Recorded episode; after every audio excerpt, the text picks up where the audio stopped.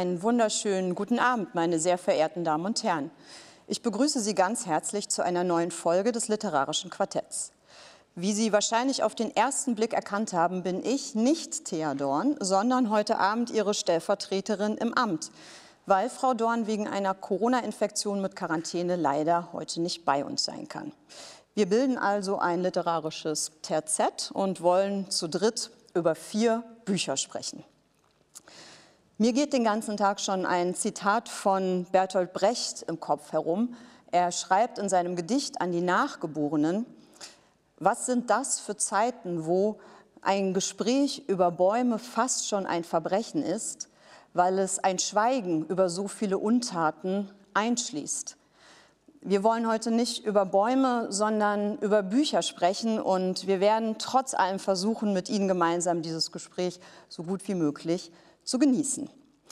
Mit mir hier zusammen im Berliner Ensemble sind die beiden Autoren und Literaturkritiker, die ich ganz herzlich begrüßen will, Ijoma Mangold und Philipp Tingler.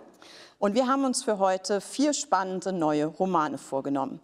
Der französische Autor Emmanuel Carrère erzählt in seinem autofiktionalen Roman Yoga von den Möglichkeiten, mit Meditationstechniken in einer zerrissenen Welt dem inneren Seelenfrieden näher zu kommen.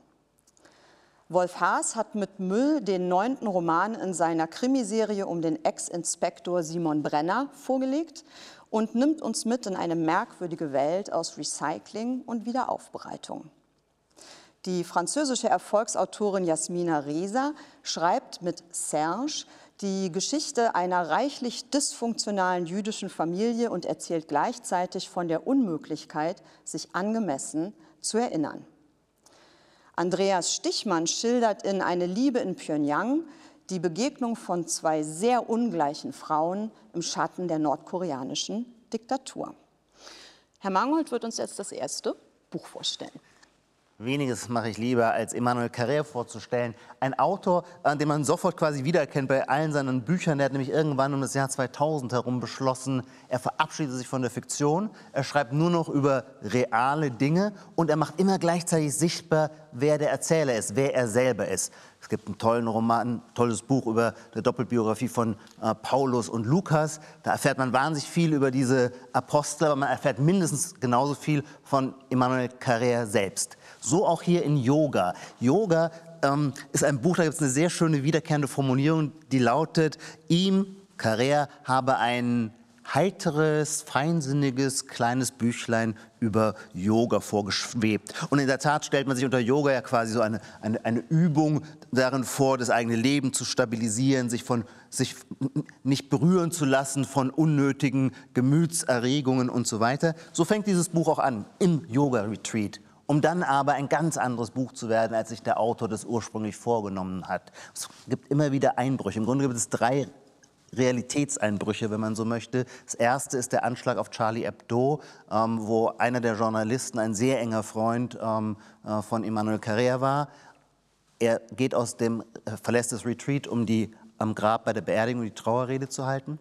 Der zweite und ist der entscheidende, der dieses ganze Buch vollständig durcheinander bringt und aus einem heiteren Buch ein völlig verstörendes Buch macht, ist, er wird konfrontiert mit einer ganz quasi einer handfesten psychischen Erkrankung von Bipolarität, die zu einer Einlieferung in die Psychiatrie führt. Und die dritte, der dritte Re Reality-Check, wenn man so möchte, ist, wir sind im Jahr 2015, ist die Ankunft der ersten Flüchtlinge auf der Insel Leros in Griechenland, zu denen sich Carrère begibt. Und deswegen ist das Tolle an diesem Buch, und dann, das wäre dann im Wesentlichen erstmal als Einleitung, das Buch hat seine Eigendynamik. Es wird was anderes, als der Autor sich vornimmt. Und diese Form quasi von nicht kontrollierbarer Lebendigkeit macht, glaube ich, diesen großen Meister der Selbstbeobachtung aus. Nicht kontrollierbare Lebendigkeit ist ein super Stichwort. Ich, ich weiß nicht, ob ihr das kennt. Manchmal ist man ja auch bei wirklich guten Büchern eigentlich ganz zufrieden, wenn die dann enden. Bei diesem Buch hatte ich seit langer Zeit mal wieder das Gefühl, ich will gar nicht, dass das aufhört. Und ich habe gemerkt, wie ich das gegen Ende hin immer langsamer gelesen habe, weil ich diese, der äh, Autor versetzt einen in so eine Gesprächssituation. Und äh, es ist wie sich mit jemandem zu unterhalten, der eine unglaublich interessante, gebildete und zugleich, das finde ich sehr wichtig, offene Perspektive hat. Es ist jetzt schon ein paar Mal angedeutet worden, auch in der Einführung, es sei autofiktional. Ich finde Autofiktionalität ja immer auch so ein bisschen langweilig, darüber will ich eigentlich gar nicht groß diskutieren. Was heißt das überhaupt Eben, was genau, heißt das ne? überhaupt? In der Regel heißt es ja leider, dass die Perspektive dann nicht universell ist. Und hier ist das genaue Gegenteil der Fall. Das ist eine, eine ganz offene Perspektive. Ich weiß, wir dürfen nichts vorlesen. Ich muss irgendwie mal ein Reel auf Instagram machen für die besten Definitionen. Es gibt ja ganz viele sehr pointierte Definitionen, Was Yoga was überhaupt Yoga Meditation ist. Zehn ich finde so großartig, wie er das macht und zum Beispiel sagt, ja, für mich persönlich äh, ist zum Beispiel die Weisheit von Dostoevsky äh, viel gravierender als die des Dalai Lama. Oder dass zum Beispiel, er findet äh, so Augenblicksäulen Achtsamkeit, ist auch eine Kritik der Achtsamkeit übrigens, das finde ich auch sehr gut, findet er schön Ein und gut. Streben nach Achtsamkeit und eine, Und eine Kritik, Ja. weil er nämlich auch sagt, es sind leider immer die größten Zwangsneurotiker, die Ja. äh, Achtsamkeit postulieren. Das heißt, diese, diese Überheblichkeit der Erleuchtung, die wird von ihm sehr klar demaskiert, in einer Mischung für mich aus äh, eben autobiografischem Essay, Reportage. Das ganze Buch ist für mich wie eine Reise, wie eine Bewegung eigentlich, wo durchaus auch erfundene Elemente ja auch äh, drin vorkommen. äh, ja, ja. eine Suche, die aber auch Ergebnisse Mhm. zeitigt. Also eins zum Beispiel für mich wäre, dass eigentlich das Schreiben, was er beschreibt als eine Bewusstseinsüberprüfung im Vorgang des Schreibens, selbst etwas Meditatives für ihn. Ja, und umgekehrt. Also ich muss auch sagen, ich kann an dem Buch äh, kaum was Kritisches finden. Ich teile wirklich auch äh, Ihre beide Begeisterung. Zum einen deswegen, weil er einen Schreibstil pflegt, der zwar so ein bisschen ja tatsächlich daherkommt, will nicht sagen wie ein Tagebuch, aber das ist eben vielleicht dieses autofiktionale Element. Er, er beobachtet sich selbst, während er schreibt. Also der Schreibprozess wird eigentlich miterzählt die ganze Zeit. Er wird Ja. Ja. mitreflektiert. Er reflektiert doch über die Arbeit des Schreibens. Äh, über die abstrakt. Arbeit, wie ihm die Geschichte entwischt, was er eigentlich wollte. Jetzt sitze ich hier, bin gerade im Retreat, jetzt lege ich es weg, Monate später nehme ich es wieder auf. All das ist eine Ebene, die mitläuft.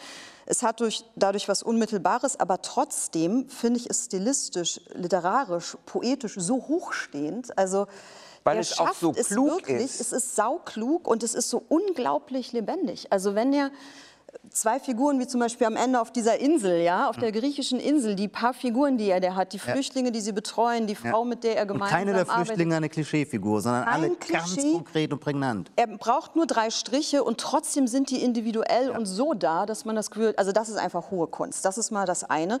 Und das andere ist, dass ich es super geil finde, wie er immer wieder auch die Frage reflektiert, was ist eigentlich Schreiben, weil er sagt ja nicht nur Schreiben ist Meditation, sondern er sagt eigentlich ist Schreiben doch das Gegenteil von Meditation, weil nämlich Meditation möchte den Geist lehren, sie möchte nicht urteilen, sie möchte sich von der Welt zwar nicht zurückziehen, aber sie möchte in die ganz neutrale Beobachterposition. Aber das macht er oft, Das kann ja dass nicht er eine Literatur sein. Position einnimmt und dann die gegenteilige ebenso. Das ist und das ist so eine Verfahren. großartige Tradition auch der Erörterung, die er damit fortsetzt. Und deswegen macht es so Freude und man liest es so mit ist ein Gewinn. Dialog in einer Person Genau, eigentlich, man hat das Gefühl, er ist nie dogmatisch, er sieht auch seine eigenen Begrenztheiten und Schwächen und er kommt auf so wundervolle, er sagt zum Beispiel an einer Stelle auch, alles eigentlich, was man mit Liebe betreibt und mit Ernst, ist Yoga. Auch das Reparieren von Motorrollern oder dass wir hier sitzen, über Literatur sprechen mit Ernst und Liebe, ist Yoga.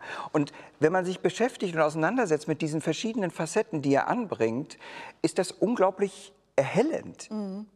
Also dieses Plus- Buch ist dabei aber nie altklug oder belehrend. Und vor allem, also man muss, glaube ich, auch wirklich sagen, dass man, wenn man sich gar nicht für Yoga interessiert, überhaupt nicht, man das trotzdem mit Genuss lesen kann. Also es handelt zwar, glaube ich, hoffe ich, also ich bin jetzt auch nicht besonders yoga-affin, muss ich sagen. Also vieles von dem, was er beschreibt, wie das funktioniert, was man da macht, was die Techniken sind, hatte ich schon mal gehört, aber ich habe jetzt persönlich Also ich habe ja eine. Yoga-Leidensgeschichte, aber die will ich hier nicht ausbreiten. Ich bin zu unbeweglich und falle immer um und ich bin auch viel zu Das ist schlecht. Ja, das ist wirklich macht schlecht. auch ein schlechtes Bild, wenn man, wenn man von seinem Sitzkissen irgendwie. Aber ich möchte gerne eine Aber das nur noch ist, sagen. also ich will sagen, Yoga ist hier auch eine Metapher, glaube ich. Also das ist sozusagen nicht nur eine Erforschung der tatsächlichen Techniken, was macht das mit mir, kriege ich das hin, sondern es geht auch um die Frage, was ist denn Sinn, wo finde ich meine Seelen, meinen Seelenort, meine innere Heimat in einer Ja, Welt, aber die auch mich in eigentlich immer... Fragestellung der Seelenbildung. Und darin, Sie haben das ja schon angedeutet, von Martin Walser gibt es auch diesen Satz, alles ist wahr und sein Gegenteil. Und, und das ist tatsächlich auch die Denk- und Beobachtungsweise von Carrère.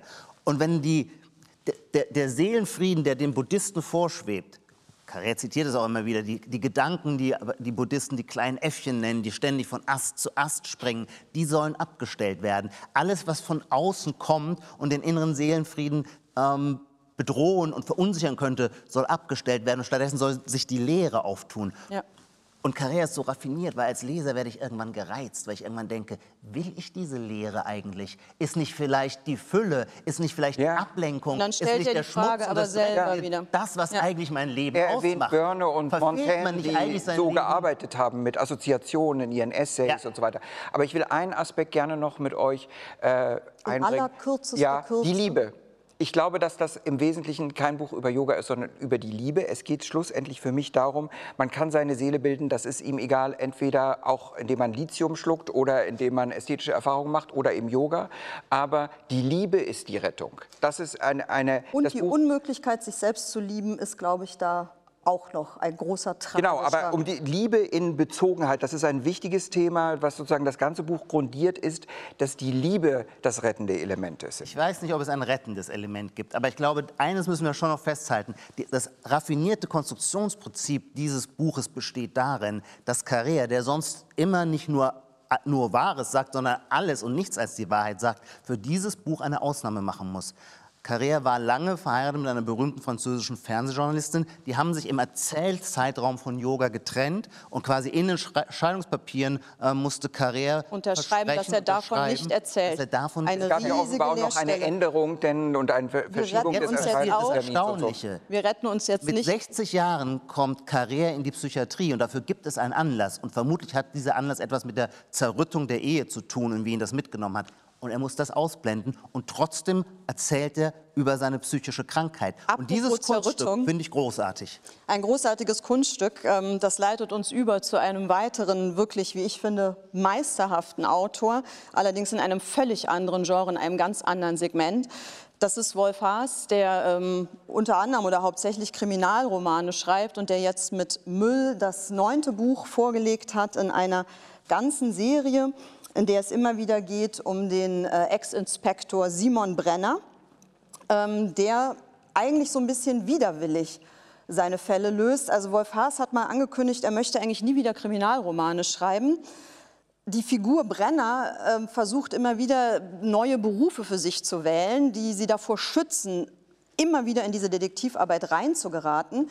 Und obwohl also beide nicht wollen, Autor und Figur, gibt es jetzt dieses ähm, unheimlich spannende, witzige und sehr clevere neue Buch um den Brenner, der inzwischen angekommen ist bei einem Job auf dem Mistplatz. Ähm, Das wäre neudeutsch, glaube ich, ein Wertstoffhof, äh, vulgo eine Müllkippe oder Müllhalde, wo also Brenner äh, mit einem kleinen Team von Kollegen damit beschäftigt ist, so die Hinterlassenschaften der Wegwerfgesellschaft in verschiedene Wannen zu sortieren, äh, wo sie dann Mülltrennung. eben Mülltrennung, ähm, wo man schon am Anfang beim Lesen das Gefühl hat, das ist ja eigentlich eine Großmetapher. Also es geht ja eigentlich, also diese Trennung des Mülls und dieses Bedienen des großen Kreislaufs aus Recycling und Wiederverwertung, äh, das hat so ein so fast schon metaphysisches Element. So, wir wollen Kontrolle, wir müssen das unter Kontrolle bringen und das Erste, was wir dafür brauchen, ist sortenreines Sortieren von Dinge in verschiedene Wannen.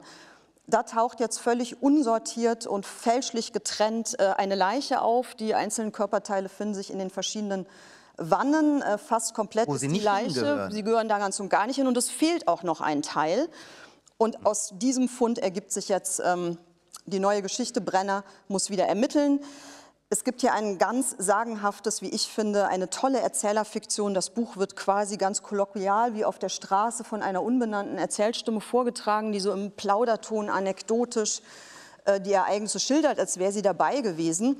Zwischendurch aber in diesem kneipenhaften Ton immer wieder so wie Ostereier kleine Aphorismen versteckt, Lebensweisheiten, zwischendurch auch große Erkenntnisse über die Conditia Humana. Also ich finde, das liest sich kompakt, süffig, amüsant und man fühlt sich intellektuell ausreichend gefordert. Für mich war das ein reines Vergnügen. Für mich auch, aber ich würde sagen, aus komplett anderen Gründen. Okay, Frau See, Sie haben am anderes Buch Anfang- gelesen oder? Nicht ein anderes Buch, aber vielleicht durch eine ganz andere Brille. Sie haben am Anfang Wolf Haas selber zitiert, ähm, er habe irgendwie mal gesagt, er wolle keine Kriminalromane mehr schreiben. Und ich würde sagen, Wolf Haas, Sie haben nie Kriminalromane geschrieben. Ja. Der Mann selber ist Linguist und hat eine große Leidenschaft, ist eigentlich ein avantgardistischer Schriftsteller mit einer großen Leidenschaft ähm, für die experimentelle ähm, Poesie. Und das, was er in seinen Brenner-Romanen macht, ist eigentlich nichts anderes. Es ist die komplette Dekonstruktion eines Kriminalromans. Es geht nicht um die Handlung, es geht nicht um die Auflösung, es geht nicht darum, das Whodunit herauszufinden, ähm, wer, wer, für die, wer für die Leiche verantwortlich ist, sondern das Einzige, worum es geht und wofür wir seit es die Brenner-Romane, ich glaube, die Sprache. ersten kamen in den späten 90er Jahren raus. Das Einzige, worum es geht, ist die Sprache. Und diese Sprache ist ein absolut artifizielles Kunstösterreichisch, ähm, aber von eigener Wolf Haarscher äh, Idiosynkrasie. Das heißt, wer Wolf Haas liest, das ist so ein bisschen, wie man aus dem Kino geht und dann denkt man, man sei noch der Held. Bei Wolf Haas, man, geht, man liest einen Roman und redet dann plötzlich selber so, weil der ein Vokabular hat, eine Idiomatik hat, eine ganz eigene Syntax. Ist. Also der hat sich seine eigene, eigene Syntax. Als Autor okay, bin ich, ich wahnsinnig neidisch diesem, äh, auf den, weil der hat seine eigene Ich bin wahnsinnig Sprache. neidisch okay, und ich muss mal hier das, äh, nee, nicht grauenvoll. ich finde es so mittel. Ah ja, immerhin. Ähm, mhm. Mir ist das ja so nahegelegt worden, dass das so ein ganz untypischer Kriminalroman sei und so weiter, weil ich erste, den Sie gelesen ja. hast? Hm? Ich hoffe, das disqualifiziert nee, mich gar nicht. nicht.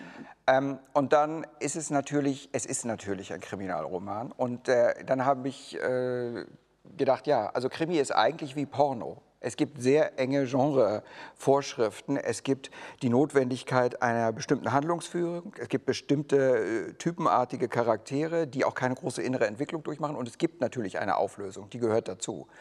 Und das Besondere hier, da gebe ich Ihnen äh, gerne recht, ist die besondere Erzählhaltung und die, die, Lakonie, in der das erzählt ist und die, der umgangssprachliche Ton. Ich finde allerdings, ich der finde ist nicht auch umgangssprachlich, der ist was ganz ja, anderes. Ja, der ist kolloquial, wie äh, Juli C. gesagt halt hat. Das sehr, ich, sehr künstlerisch. Aber der, ja, der ist so kolloquial. ich würde gerne dieses, dieses wichtige Argument zu Ende bringen, das nämlich besagt, dass ihm durchaus kleine Aperçus gelingen, wie Sie gesagt haben. Das lese ich auch gerne. Ich lese gerne so, es gibt nichts Schwierigeres, als geschwätzige Leute zum Regen zu bringen zum Beispiel. Oder mhm. Verehrung hat immer was Unerbittliches, finde ich großartig. Bei den großen metaphysischen Einsichten, die Sie auch noch gefunden haben, muss ich dann leider die Tür zumachen. Ich finde, das wirkt dann oftmals auch so ein bisschen äh, aufgesetzt und auch bieder. Also so die, diese Thematiken, die so durchscheinen, sind ja zum Beispiel wie viel ist der Mensch wert, äh, weil ja dieser, da geht es ja auch um Organhandel, das kann man sagen, ohne dass mhm. man was ja, vorwegnimmt. Mhm. Äh, oder die Frage der Schuld zum Beispiel, lässt sich Schuld wieder gut machen. Das sind aber alles. Aber Sie dürfen doch die großen metaphysischen Aussagen nicht zum Nennwert nehmen. Das, ist doch das hat Juli T. vorhin gemacht. Ja, weil das da drin ist. Aber ich finde eben nicht, dass das, das aufgesetzt oder so ist. Genau, also ich finde, dass er. Ähm, der schaut am Ende. Wir haben, ich, das ist kein Zitat, das ist wirklich nur sind drei Sie Worte. hier nichts lesen. Da, ich weiß, man Herr darf nicht wirklich zitieren. Am Ende schaut er wieder auf diese ganzen Wannen und kommt dann in Anführungszeichen zu dem metaphysischen Vergänglichkeitssatz, ewiger Kreislauf Hilfsausdruck. Da mhm. geht es ja nicht darum, eine metaphysische Aussage ja. zu machen, sondern zu sagen, wie kann man unsere ja. scheinbaren großen Sätze in diese Idiomatik und machen oder auch nicht, aber es, es ändert nichts daran, dass es halt trotzdem ein nach einem äh, sehr strikten äh, Prinzip äh, fabriziertes Produkt ist. Absolut, und das wie ein ja auch bestimmte Hexameter. Das hat eine totale Verfahrensweise. Das ist eine und Verfahrensweise und das bringt der Krimi natürlich mit, wenn man ihn für sich in Anspruch nimmt. Es gibt eine bestimmte Figurensorte und bestimmte Abläufe, aber genau diese Enge in der Konstruktion gibt ja auch wieder eine unglaubliche Freiheit, mit den Regeln zu spielen Ja, aber die finden sich ja nicht, zum Beispiel nicht und in der genau Zeichnung der Charaktere. Wir, wir, wir haben ja hier auch, obwohl es diesen Ich-Erzähler gibt, den man nicht weiter kennt, aber der ja auch gelegentlich selber als Ich in Erscheinung tritt, äh, gibt es ja auch direkte Rede und Dialoge, die er wiedergibt. Die reden reden ja auch alle gleich. Es gibt ja nicht wirklich Leute, die, weil das alles durch alles diesen Filter, Harschen, ja, äh, aber dadurch, dass er sie quasi auftreten lässt und äh, direkt reden lässt, ist es schon ein bisschen seltsam. Und diese, diese Fixierung auf die Auflösung ist vielleicht auch etwas, was ich problematisch finde. Ich finde, wir leben sowieso in Zeiten, die immer an Auflösung interessiert sind. Die, es wird immer weniger eindeutig, äh, immer weniger Ambivalenz vertragen. Deswegen gibt es auch so viele Quiz-Sendungen und so viele Kriminalformate, weil es da eine Auflösung gibt. Natürlich Aber spielt die Auflösung eine Rolle. das Gefühl, dass das im Laufe des Romans weder den Erzähler noch den Autor noch den Inspektor in irgendeiner Weise wirklich interessiert, was am Ende rauskommt? Also ich hatte irgendwie... Sondern? Was, ist, was, was interessiert passiert die denn dann? Das, der Erzählprozess an sich, die Freude am Spiel mit der Sprache, mit den verschiedenen Ebenen, an der Erkenntnis. Aber hier gibt es keine verschiedenen Natürlich Ebenen, es gibt nur diese eine Ebene. Na, es gibt ein sprachliches Universum, aber in dem wird ja immer wieder abgewechselt zwischen ganz lapidar Hilfsausdruck, passt wieder nicht finde das nicht, Wort. dass man wirklich eine, eine Tiefenstruktur der Figuren vermittelt bekommt oder dass man unterschiedliche. Charaktere vermittelt Nee. bekommt. Nee, das, Das ist ist kein psychologischer Roman. Also es ist eher ein Langgedicht, würde ich sagen, als eine psychologische Studie. Aber als Ein solches Langgedicht. Ist doch ähm, ja in dieser sehr speziellen, eigens entwickelten Sprache, die sich auch immer wieder in den Vordergrund Ja, Ich finde, wir müssen schon einen Punkt, da würde ich Sie, Herr Tingler, dann auch direkt als Schweizer gegenfragen. Ich meine, das Besondere an diesem Buch ist ein artifizielles, höheres Österreichisch. So ein bisschen wie das auch auf ganz andere Art, aber auch im letzten Herbst Eva Menasse in ihrem Roman Dunkelblumen gemacht hat oder wie man es kennt von Hugo von Hofmannsthal aus seinem Schauspiel Der Schwierige oder aus dem Libretto Der Rosenkavalier. Also ein, eine künstliche, artifizielle Sprache, die so ein höheres Österreichertum vergegenwärtigt und anklingen lässt. Und wenn ich das lese, erscheint mir sofort österreichisch und dann frage ich mich, gibt es eigentlich ein Pendant zu diesem Sound im Schweizerischen? Und ich meine natürlich nicht das Phonetische, Ich- ich- sondern ich meine tatsächlich die Wortwahl. Ich bin offenbar irgendwie blind und taub für diesen Sound. Also das, Ja, äh, das scheint mir ja, auch so. das ist dann Absolut. bedauerlicherweise Ja. Aber so. das ist, glaub Und ich, auch nicht schlimm. Das spricht auch da weder bin ich froh, dass, äh,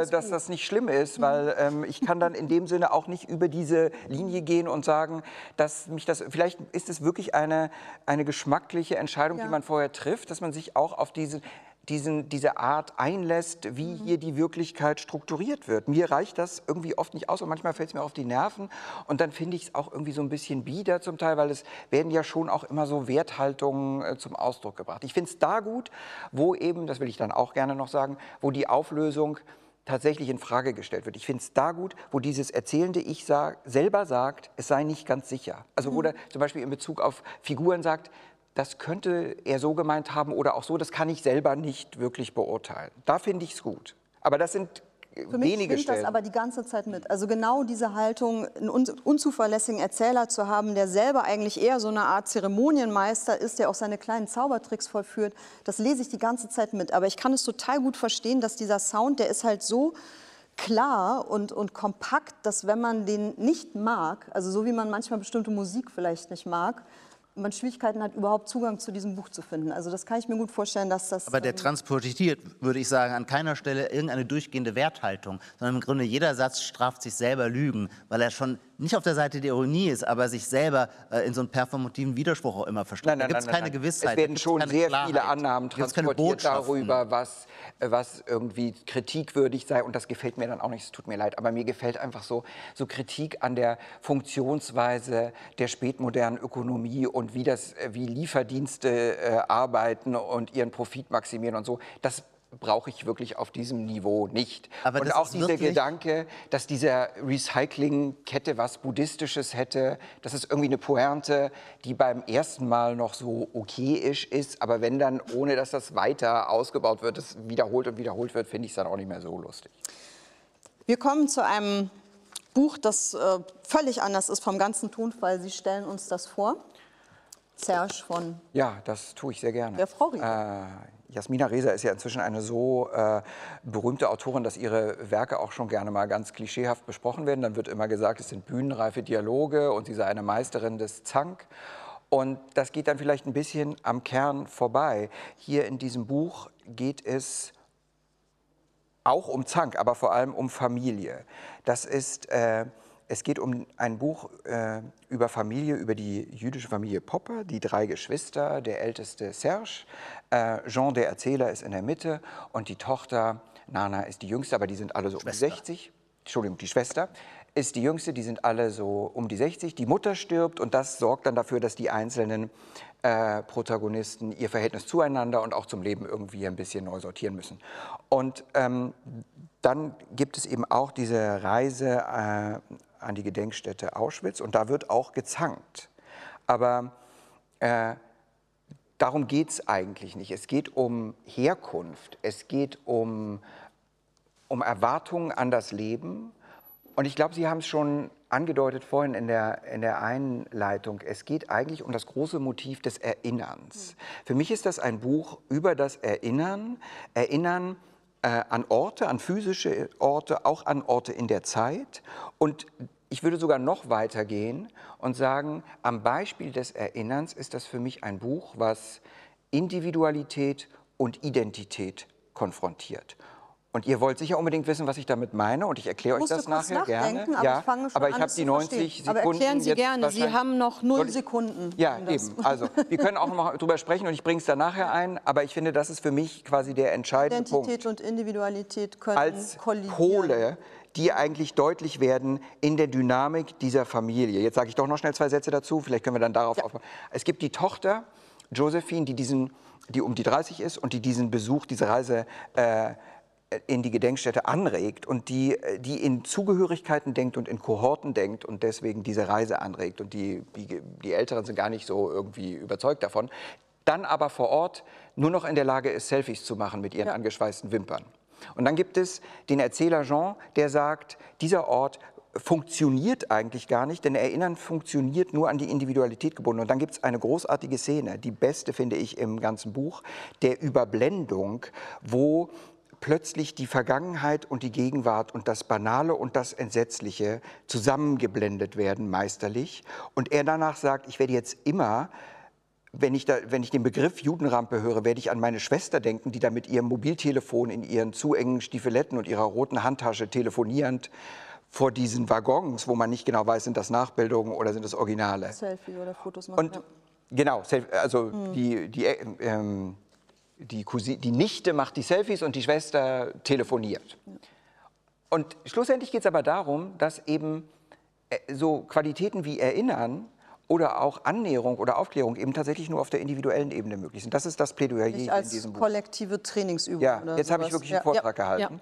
Die ganze Geschichte, diese Reise einer Familie zur Gedenkstätte Auschwitz, die wird ja präfiguriert durch eine kleine Vorerzählung, ähm, ein- die, die, stattfindet an einer Schule. Ähm, und da reist eine Klasse nach Auschwitz mit zwei Lehrern und der eine Lehrer will ihnen den Schrecken des 20. Jahrhunderts nahebringen und fängt schon im Bus, der in Paris sie zum Flughafen bringt, fängt darauf, achtet darauf, dass keiner mehr irgendwie einen heiteren Gesichtsausdruck trägt. Und wehe, einer lächelt oder lacht. lächelt oder, wispert und flüstert äh, zu, seinem, zu seinem Nachbarn. Das ist sehr schwierig, wenn man drei Tage unterwegs ist, dauerhaft ein diesem unvorstellbaren Schrecken angemessene Gesichtshaltung einzunehmen. Kurzum, das scheitert irgendwann. Es scheitert, weil die andere Lehrerin sich plötzlich schallend in Auschwitz in schallendes Gelächter ausbricht über den Lehrer und seinen Aber gewissermaßen... als Übersprungshandlung, das ist, da Übersprungshandlung. entlädt sich der psychologische Druck, nicht Exakt. weil sie ihn äh, bloßstellen will. Ja. Exakt. Sie explodiert Genau. sozusagen. Ja. Und diese kleine Geschichte en Miniatur, könnte man so sagen, ähm, vergegenwärtigt diese Schwierigkeit, was heißt eigentlich Gedenken und angemessene Betroffenheit. Und wir alle wissen, wie schwer es ist, sich damit zu konfrontieren. Und zwar nicht, weil man irgendwas ableugnen will, sondern weil der Schrecken so groß ist, wie, was ist die Und weil angemessene er keine Entsprechung findet in dem, was man vorfindet. Ne? Ja. Also wenn man dort Ja. äh, steht, also ich muss auch sagen, diese Fahrt nach Auschwitz hat mir in dem ganzen Buch wirklich am besten gefallen. Ich fand es so plastisch und spiegelt auch wirklich eine Erfahrung, die ich dort vor Ort selber mal hatte. Man fährt hin, hat auch ein bisschen Angst davor, wenn man zum ersten Mal da ist, was wird mich dort erwarten, wie werde ich damit zurechtkommen. Und dann findet man halt bei schönem Wetter erstmal so eine Art Erlebnispark vor, wo Touristengruppen zum Teil auch mit Fähnchen so Und der Stacheldraht werden. regelmäßig erneuert wird. So Äh, ungefähr. Und dann, also dann trifft aufeinander dieser unfassbare Schrecken mit so einer Oberfläche von heutiger äh, Freizeitkultur. Und das öffnet dann so einen Abgrund, in den man hineinfällt und dann ist man auf einmal innerlich total leer und, da das passiert kann auch gar nicht anders nichts sein, mehr, weil es vermutlich weil es gar gar nicht anders, weil es nichts gibt Ich oder würde so. gerne trotzdem Aber- darauf hinweisen, dass diese Fahrt nach Auschwitz ist nur ein Teil des Ja, Buches. Es ist nicht absolut. so, Das ist- dass das äh, quasi äh, das Buch völlig ausmacht, sondern Das ist ich auch nicht finde, das Thema eigentlich. Ja, genau, das Mhm. ist ganz interessant. Die Frage zum Beispiel ist interessant, warum heißt das eigentlich Serge, dieses Buch? Das habe ich mich wirklich Mhm. Das gefragt. habe ich mich auch ganz lange gefragt, ja. Und? Was? Na, also am Anfang habe ich gedacht, ähm, das ist ein Fehler, dass das Buch Serge heißt. Die haben einfach keinen besseren Titel gefunden. Und ich habe am Ende erst verstanden, dass Serge sozusagen die Konzentrationsfigur ist, in der die Dysfunktionalität dieser ganzen Familie und dieses Scheitern sozusagen Person und Fleisch geworden ist. Also diese innere Verweigerungshaltung, die dieser Mann einnimmt, das ist wie so ein, wie so ein Fixstern. und wir zu- erleben ist seinen zu Untergang am Es ist mir zu hoffnungslos, was Sie sagen. Ich, ich stimme Ihnen völlig Aber da zu, kommt auch mein Kritikpunkt. Ich finde dieses Buch total tragisch, Nein, total nicht. Oh Gott, ich bin hoffnungslos. so froh, dass und die sagen, weil Komik, hab- die da drin ist, weil Ja. Jasmina Reza schreibt einfach wunderbar Ja. komisch und sie kann das, Ja. die kam mir immer dann vor wie sowas Überglasiertes. Und ähm, das hat für mich dazu geführt, dass die Figuren an vielen Stellen auch lächerlich wurden. Und darunter fand ich, Aber war das Leben so ist eine... manchmal lächerlich. Also das ich, stimmt schon, aber also mir fehlt, ich weiß Freunde, es nicht. Freunde, ich bin sehr froh, dass ich die Rolle des Minderheitenvotums von Herrn Tingler übernehmen darf. Ich bin in der ästhetischen Würdigung dieses Buches überhaupt und ganz und gar nicht eurer Meinung. Ich weiß nicht finde mal, was das unsere ein Meinung ist. spannendes Ja. Mhm. Thema, das sie aufgreift. Ich weiß, dass sie eine große und bedeutende Autorin ist. Ich weiß, dass sie ihr Handwerk beherrscht. Aber bei allen Büchern, bis auf eines, dazu sage ich gern gleich noch was, bis auf eines, ich bin kein Fan von Jasmina Reza. Ich sehe die Souveränität, aber für mich sind es Plastikfiguren. Und nirgends ist es stärker zu greifen als bei Serge, Das ist auf dem überhaupt gewissermaßen nicht der die ganze Fall. Last dieses Das ist Buches, überhaupt wie der nicht Titel der Fall. schon sagt, auf dessen Schultern Da- das ist eine profunde, existenzialistische Figur. Sich, wie alle Jasmina Reza-Figuren, immer wie am Reißbrett. Typologisch. äh, Nein, nein, nein, nein, nein, nein, nein. Und vollständig typologisch. Und deswegen wird das alles auch immer Slapstick. Egal was. Und das hat jetzt aber bei diesem Thema eine. Unangemessenheit, oder? Also bei vielen auf anderen Themen ist das Und nicht auf passend. Frau Reza im Allgemeinen. Wir reden ihre jetzt alleine miteinander, Okay, weil wir sind eine. Also, das Buch heißt Serge. Und ich möchte schon noch mal darauf hinweisen, dass dieser Serge ist nicht nur ein, eine typische Figur, das gebe ich euch ja zu, eine, eine in vielerlei Hinsicht äh, typische Figur. Ist keine unsympathische Figur, aber äh, ungeduldig, egoistisch und ein bisschen Doch, der verkracht. ist wahnsinnig unsympathisch. Ich finde den eigentlich ganz okay. egal. Vielleicht, weil ich ähm, irgendwie I can relate. Jedenfalls ist der Punkt aber auch, dass Serge eine Perspektive für mich verkörpert. Und zwar die Perspektive der bisschen Melancholie. Der ist jetzt so 60 und stellt fest, eigentlich ist nicht so wirklich das aus ihm geworden, was aus ihm hätte werden können. Und sein ursprünglicher Elan erschöpft sich jetzt so in Marotten, dass er immer die Lampenschirme so drehen muss, dass die Naht irgendwie nach hinten zeigt. Und dann wird er auch noch krank. Das kann man auch ruhig sagen, weil es sehr wichtig ist. Und hier sehe ich wirklich in der französischen Tradition Anknüpfungspunkte zum Beispiel an Camus oder an Sartre. Es wird die Geworfenheit und Sinnlosigkeit der Existenz scheint hier auf, besonders in dieser Figur. Und was ist dann scheint die nicht auf, sondern Jasmina Pointe? drückt auf den Knopf Mangold, Geworfenheit Jetzt kommt und dann die es Achtung, auf. es kommt die Pointe. Die Pointe von Frau Reza, die noch einen Schritt weiter geht, wie immer, ist, die Hölle sind die anderen, aber ohne die wäre es noch schlimmer. Weil am Ende ist die Familie durchaus nicht dysfunktional. Serge ist sehr wahrscheinlich krank, die sitzen zusammen, Bei sie begleiten zum ihn, Schluss, sie ja. sind bei ihm und plötzlich merkt er, auch wenn die mich nerven und wenn wir uns zanken und wenn wir die Hölle füreinander sind, ohne wäre es noch schlimmer. Ich, ich also Nee, das ist der das klassische jetzt. Jasmina Reza-Kitsch. Sie haben vollkommen recht. Das ist kein ihn Kitsch. Genau richtig. Warum Doch, ist das Kitsch? weil, Weil die es wahr ist. Zwiespältigkeit so bewusst immer ausgestellt wird. Welche Die Zwiespältigkeit? Zwiespältigkeit zwischen, wir sind alle Zyniker, wir sind schlechte Kitsch Menschen. ist das Gegenteil von Serge, Aber in haben wir Zwiespältigkeit. dann doch das Herz am rechten kann Fleck. gar nicht kitschig Und diese sein. Poetologie nervt mich immer. Das einzige Mal, ich habe es angedeutet, wo Jasmina Reza, wie ich fand, raffinierter wurde, war ein Buch, das nicht fiktional war, das sie nämlich über Nicolas Sarkozy äh, geschrieben hat, als der, glaube ich, Ja, aber wir sind jetzt war. bei Komplett andere Serge. Gattung, das kann man mit Serge Komplett nicht vergleichen. andere Gattung. Und da Aber gelang ihr eine echte Figurenlebendigkeit, die ich sonst in ihren ist Büchern nie natürlich finden ein kann. anderes Anliegen. Also ich würde vielleicht gar nicht ist so weit gehen zu sagen, dass dass das wirklich Kitsch ist. Das, so weit würde ich nicht weil Nein, es ist absolut das kein Kitsch. verkörpern können, als es Aber was ich wirklich- Ambivalenz kann trägt. kitschig sein. Es gibt, also ich glaube, man kann vielleicht sagen, dass diese Ambivalenz etwas schablonenhaft ist. Also so weit würde ich mitgehen und ich finde einfach, aber ich glaube, ich habe es schon gesagt, dann gehen wir auch weiter gleich. Ähm, Ich muss aber schon sagen, das wundert mich, dass Ihnen das nicht so ging. Es gibt hier, also jede Figur in diesem Buch wird eigentlich denunziert. Sie wird lächerlich gemacht. das es gibt keine. Frisuren, sondern es gibt äh, Obst auf dem Kopf und jede Das Bewegung das, was die zeigt den Figuren körperlichen zueinander sagen. Aber ich finde zum Beispiel da- es diesen, gibt diesen, keine Haltung die, die sind doch daneben. nicht, die sind doch nicht unsympathisch, das sind einfach Figuren, die Unsympathisch versuchen... fände ich noch nicht mal schlimm. Ich finde sie nicht ernst zu nehmen, so wie die Autorin sie uns präsentiert. Und das find, fand ich über viele Strecken. Wir alle sind oft nicht ernst zu nehmen. Das ist der Spiegel des Lebens. Ein großes Panorama. Es ist aber auch eine Plattitüde. naja, wir gehen mal zum nächsten Buch weiter.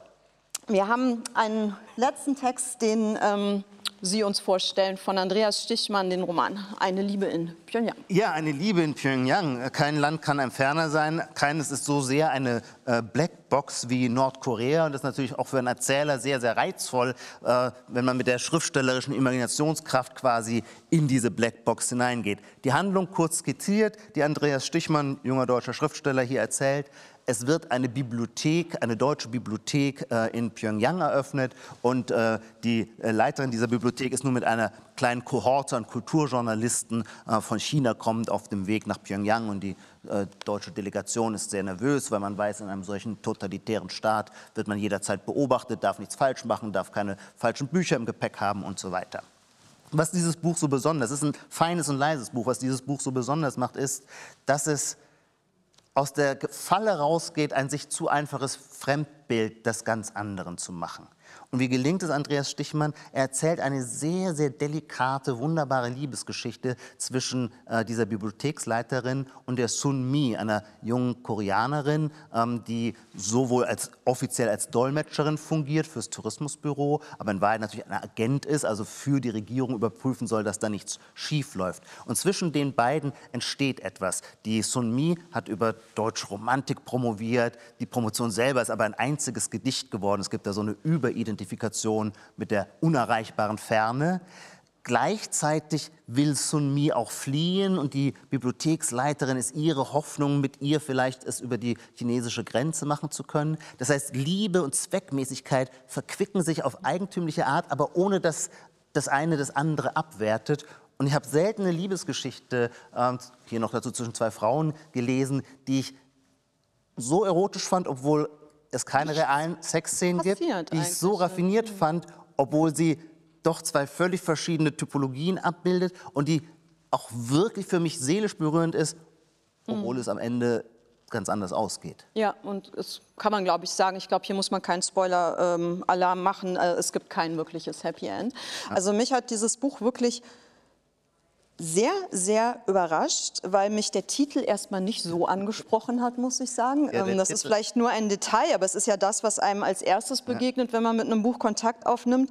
Da habe ich erstmal gedacht, so, was mag sich dahinter verbergen? Und ich hatte auch auf den ersten Seiten etwas Schwierigkeiten, äh, in den Stil mich einzufinden, weil er ja doch so sage ich mal, sehr poetisch und vielleicht manchmal auch so ein bisschen, am Anfang fand ich auch gewollt poetisch mhm. manchmal daherkommt, also äh, nicht immer hundertprozentig gelungen. Aber dann fing die Geschichte an, mich immer weiter zu greifen und ähm, dann passten auf einmal auch Stil und Inhalt gut zusammen, weil dieses Gefühl, ähm, in einer wirklich fremden Welt zu sein, nicht nur weil es exotisch ist, so im dumpfen Sinne, sondern weil es auch politisch das andere Ende der Fahnenstange ist, sich darin zu bewegen, darin auch wieder Poesie zu finden und dann auch wieder hart auf dem Boden der Realität aufzuschlagen.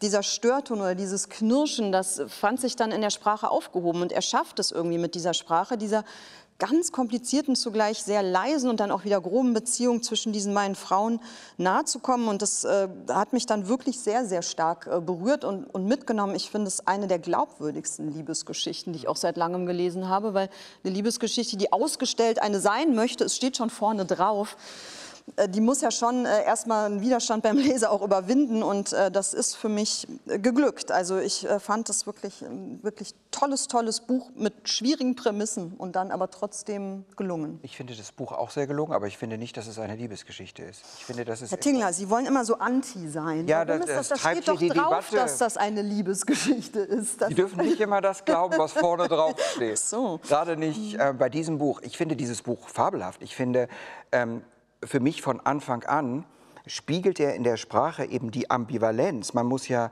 äh, sehen, dass die sehr unsicher sind, besonders die, ähm, die Besucherin weiß ja gar nicht genau, wie sie sich nähern soll. Und diese Ambivalenz zwischen einer so sensualistischen Weichheit und dann einer lakonischen Härte, mhm. das spiegelt die Sprache genau, großartig ja. wieder. Er überschreitet manchmal auch so die Grenzen zur Synästhesie. Äh, die, diese Sunmi hat einen relativ schrecklichen quasi Zwangsehemann, Ehemann. diesen mhm. Professor Wie heißt der, glaube ich. Mhm. Und über den wird einfach nur gesagt, der roch nach Ei, Talg und Sodbrennen. Mhm. Und das kann man eigentlich gar nicht, aber man weiß sofort, äh, was vorbei, man, man hat ja. sofort diese Figur plastisch vor sich. Ich fand also diese, äh, die Liebesgeschichte nicht wirklich eine Liebesgeschichte, weil gerade der Charakter der Sumi bis zum Ende hin und dann eigentlich auch mit einer Pointe sehr ambivalent bleibt in den Antrieben, auch in der, in der Selbstreflexion des Fühlens und so weiter. Ich, ähm, ich habe manchmal, gerade weil ich die Sprache oftmals so großartig fand, finde ich, wird es dann wirklich schlimm, wenn was drin ist, was nicht reingehört. Zum Beispiel das Wort augenzwinkernd. Ich weiß nicht, wie es euch geht, aber ich finde, das ist ein ganz schlimmes. Wort und ich habe auch noch nie erlebt, dass jemand irgendwas augenzwinkernd, äh, ja, bis auf Judith C. jetzt. Ja. Aber das sind vereinzelte kleine Sachen.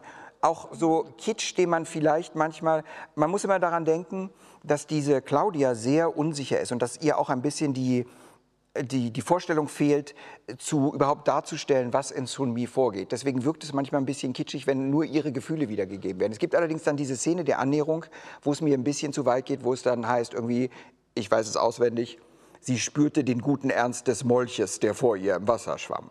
Das ist dann schon ein bisschen viel ähm, Gefühl, der gute Ernst des Molches. Aber das sind Kleinigkeiten. Ich habe nur einen. Der hat, ja, der hat ja ein raffiniertes Mittel der Brechung, das ich besonders nochmal hervorstreichen würde. Die Sunmi, die spricht ja Deutsch nur als Fremdsprache. Und äh, wenn man in einem so abgekapselten Land lebt und das, die Sprache nur aus der Bibliothek bezieht und noch dazu über die spricht deutsche ein ganz Romantiker... veraltetes, Ja, genau, aber die spricht ein wundervoll, ganz ein, unberührtes und Und das ist aber auch eine Kunstsprache, ein Deutsch, ja. bisschen wie bei Wolf Haas. Das Deutsch, das die Sunmi spricht, ist ihrerseits eine Kunstsprache. Und das gibt die Möglichkeit, Pathetisches zu sagen, Genau. das aber gedeckt Aber ist das mit dem dadurch... Molch sagt ja nicht Sun Mi, das sagt quasi der Erzähler. Ja. Ähm, ich will nur noch eine Sache, äh, muss ich jetzt auch wieder natürlich bemängeln, ähm, nämlich es gibt eine Stelle, die ich quasi, wo ich wirklich ein bisschen nachtragend bin und es dem Autor zum Vorwurf mache, und das ist diese Rede. Also man kann äh, sagen, ohne was zu verraten, dass die, wird äh, Claudia gezwungen, eine wird, Rede eine systemkonforme. Rede Ja. zu halten. Und sie, äh, für sie ist es eben Teil von dem großen Plan und deswegen lässt sie sich darauf ein. Und jetzt klärt mich bitte auf, wenn ich das nicht richtig verstanden habe, das kann immer sein, aber ich hatte das Gefühl, während sie dann die Rede hält, ist sie gedanklich so woanders, dass eine andere Geschichte quasi überblendet wird über diese eigentliche Rede. Und da hatte ich schon ein bisschen den Vorwurf, dass er sich quasi hier drückt vor dieser Rede, weil das wäre eine großartige Möglichkeit gewesen, nochmal alles zu zeigen, indem wir tatsächlich auch diese Rede, ich war nämlich gespannt auf diese Rede und ich war da ein bisschen enttäuscht, dass die nicht kam. Ja, mir hat es nicht gefehlt. Also ich war vielleicht sogar froh, sie nicht lesen zu müssen, weil es ja auch ein sehr verdichtetes Buch ist. Also er, er reduziert ja alles wirklich auf das Nötige. Ja, aber die Jetzt Passage eine- eben, wo die die Rede an überblendet, sich ist lang, recht aber lang. man erfährt nicht den O-Ton der Rede. Ich hatte ein anderes Problem, ich weiß nicht, wie das Ihnen gegangen ist. Es ist nicht wirklich ein echter Kritikpunkt gegen das Buch, aber es hat mich dann schon manchmal gestört beim Lesen, ist der Perspektivwechsel, den er vornimmt. Also er erzählt ja immer einmal aus Claudias Sicht und dann wird überschoben und man erfährt Dinge aus Sumis Sicht, aus Sicht der koreanischen Dolmetscherin.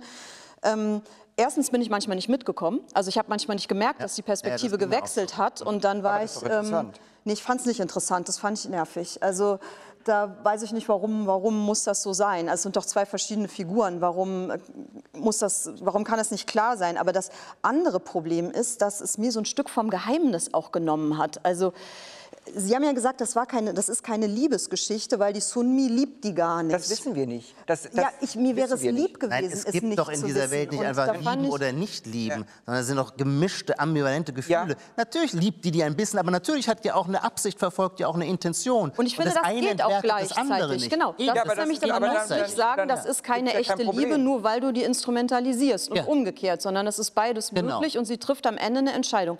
Aber ich hätte es, glaube ich, schöner gefunden, wenn ich das nicht noch aus der Innensicht von Sun Mi auch noch erzählt bekommen hätte. Ähm, das fand ich, das hatte so ein bisschen besonders was vom, das Ende. Weil da gibt's ja vor wie eine das Ende. Deklaration, Das ist wo wie so ein Erklärbär ja, am ja. Ende. Das, Das, nimmt äh, doch irgendwie stimmt. das Geheimnis und den Zauber. Und man hatte es ja auch schon verstanden. Man ist ja schon in seiner Fantasie so weit gegangen, sich zu überlegen, warum entscheidet die sich denn jetzt dagegen? Weil das fand ich ganz Ja. interessant. Die entscheidet sich ja gegen die Flucht. Nicht, weil es ihr zu gefährlich ist oder weil sie Angst hat, verhaftet zu werden, sondern sie entscheidet sich dagegen, weil sie auf einmal feststellt, dass die Abschottung Vorteile hat. Also, und zwar Ich glaube, sie entscheidet sich aus vielen Gründen. Und einer Aus der Gründe ist auch, dass ihr. Mann Gründe gestorben ist. Ja, aber nicht, Aber weil sie, also weil sie auf einmal feststellt, dass vielleicht die, die Überfülle, das bunte Lichtermeer, die Verwirrtheit, die Anonymität der freien westlichen Welt, Mhm. Mal platt gesagt, auch einen unfassbaren Stress darstellt auch und das dass sozusagen die, die Ruhe der Diktatur Mhm. vielleicht was für sich hat. Das klingt jetzt so klischeehaft, wie ich das sage, aber ich fand das eigentlich eine schöne Wendung und ich fand es so ein bisschen schade, dass es dann auserzählt wird durch diesen Es Perspektivwechsel. hat eben am Ende noch diesen zusätzlichen Aspekt von Gesellschaft versus Individuum. Und sozusagen, sie macht sich ja lustig darüber, wie die westliche Welt, wie die westlichen Besucher ihr eigenes Ich immer so hoch gewichten und sich immer äh, Ja, das sozusagen ist doch auch das Ende. Wir dürfen das- nicht zitieren, ne? aber der letzte Satz ist doch so. Und das Wertebefinden, immer nur wie es Ihnen geht. Wie geht so. es Ihnen? Das heißt, da werden ganz fundamentale Unterschiede in der Gewichtung von der Gesellschaft, dem Kollektiv und der einzelnen Individualität deutlich. Und die Frage ist aber wirklich, darauf komme ich tatsächlich erst jetzt, wo Sie das ansprechen, muss das überhaupt sein? Also muss das so explizit, weil diese Haltung äußert sich ja durch den ganzen Text hindurch schon in der Ambivalenz, mit der Sonmi immer wieder agiert. Und vielleicht hätte das Buch, könnte das Buch ist schon sehr gut, aber vielleicht wäre es sogar noch besser, wenn man einfach die letzten fünf Seiten nicht liest. Kann man ja machen. um selber drauf kommen zu können und das Ja, oder um einfach diese mhm. Schwebe noch so ein bisschen, die hat ja was, auch was ganz Poetisches äh, und trotzdem was Aufklärerisches, dieser Schwebezustand. Ja. Guter Lektürevorschlag. Mal sehen, ob ein Leser ihn umzusetzen schafft. Ja, es ist nicht leicht. Damit sind wir am Ende der heutigen Sendung. Ich danke Ihnen ganz herzlich fürs Zuhören und fürs Dabeisein. Ich freue mich sehr auf die nächste Folge des Literarischen Quartetts am 8. April, dann hoffentlich auch wieder mit Thea Dorn. Bis dahin soll gelten, lesen und lesen lassen. Musik